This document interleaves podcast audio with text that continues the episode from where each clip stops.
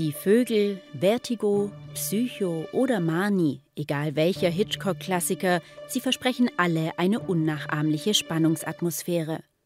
Einer, der mit seiner Stimme diesen besonderen Flair wiedergeben kann, ist Schauspieler und Synchronsprecher Jens Wawritschek.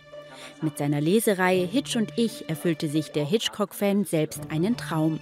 Wir haben ihn bei einer seiner szenischen Lesungen begleitet im Reutlinger Kulturzentrum Franz K.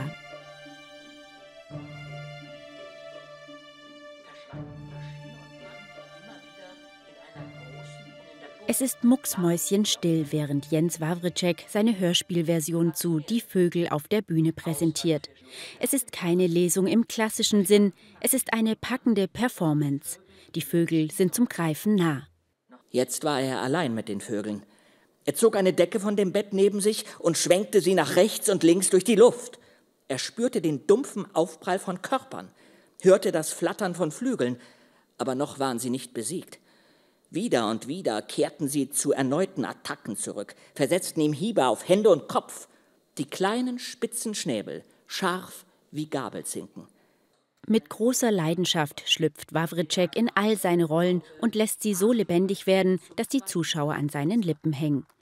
Doch als er es öffnete, saß da nicht nur ein Vogel auf dem Sims, sondern ein halbes Dutzend. Sie flogen ihm direkt ins Gesicht und attackierten ihn. Er schrie und schlug mit den Armen um sich. Wie zuvor flogen sie über das Dach und verschwanden. Der Schauspieler und Synchronsprecher, dessen Stimme auch durch die Kulthörspielreihe Die drei Fragezeichen berühmt geworden ist, hat sich mit seiner Lesereihe Hitch und ich selbst einen Traum erfüllt. Denn Wawritschek ist seit seiner frühesten Kindheit ein großer Hitchcock-Fan.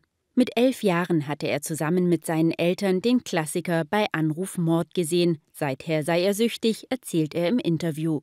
Aber was genau fasziniert ihn eigentlich am Meister des Suspense, wie Hitchcock auch genannt wird?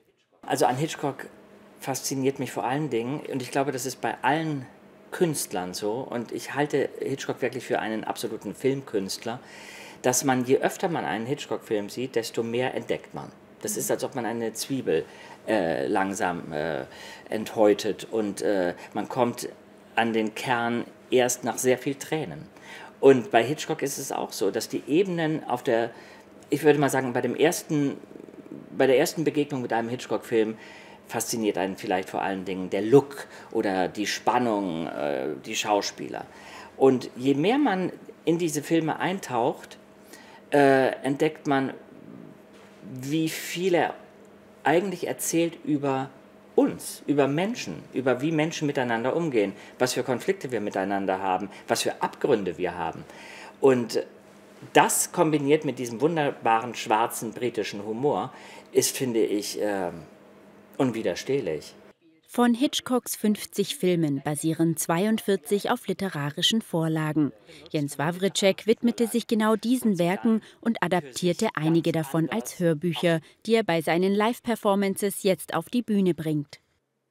Die Geschichte ist im Kern zwar so wie die, die man von Hitchcock kennt, aber dann doch wieder ganz anders. Also Hitchcock hat oft nur die Ideen benutzt von den literarischen Vorlagen und sie dann für sich ganz anders auf die Leinwand gebracht. Er hat dann das, was ihm wichtig war, nochmal äh, neu zusammengesetzt mit wunderbaren Drehbuchautoren und so entstand eigentlich immer dieser typische Hitchcock-Film, der dann nicht mehr wirklich was mit der Vorlage zu tun hat.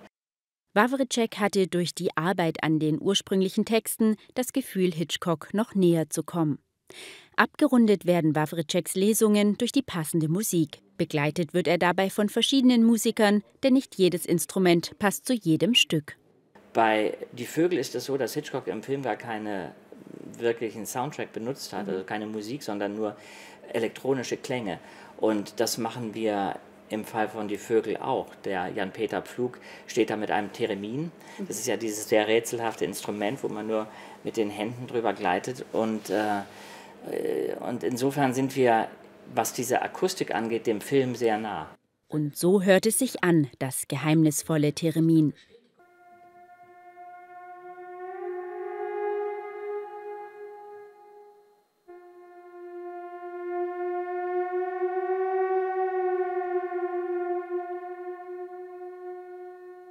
Zusammen erzeugen die beiden Hitchcock-Fans auf der Bühne eine spannungsgeladene Atmosphäre, die für angenehme Schauer sorgt. Ein zweiter Schrei folgte, diesmal von beiden Kindern. Als er in ihr Zimmer stolperte, spürte er Flügelschlagen in der Dunkelheit. Das Fenster stand weit offen. Vögel kamen herein, stießen erst gegen Decke und Wände, drehten dann ab und flogen auf die Kinder in ihren Betten zu. Alles in Ordnung, ich bin da! Die Kinder klammerten sich schreiend an ihn, während die Vögel in der Dunkelheit aufstiegen und niedersanken und sich erneut auf ihn stürzten. In der Reihe Hitch und ich interpretiert Wawritschek auch Hitchcock-Titel wie Vertigo, Mani oder Das Fenster zum Hof. Ich habe von Daphne du Maurier, der Autorin von Die Vögel, habe ich noch Rebecca. Mhm ähm, im Programm. Dann habe ich äh, ein ganz wunderbar hysterisch, fiebriges äh, Sanatoriumsstück, das Hitchcock auch verfilmt hat. Das heißt Das Haus von Dr. Edwards, Spellbound. Dann habe ich Marnie im Programm, dann habe ich äh, immer Ärger mit Harry im Programm, dann habe ich das Fenster zum Hof im Programm, dann habe ich Vertigo im Programm, ein sehr intensiver Abend mit Harfe. Dann habe ich, na was kommt noch? Irgendwas habe ich vergessen.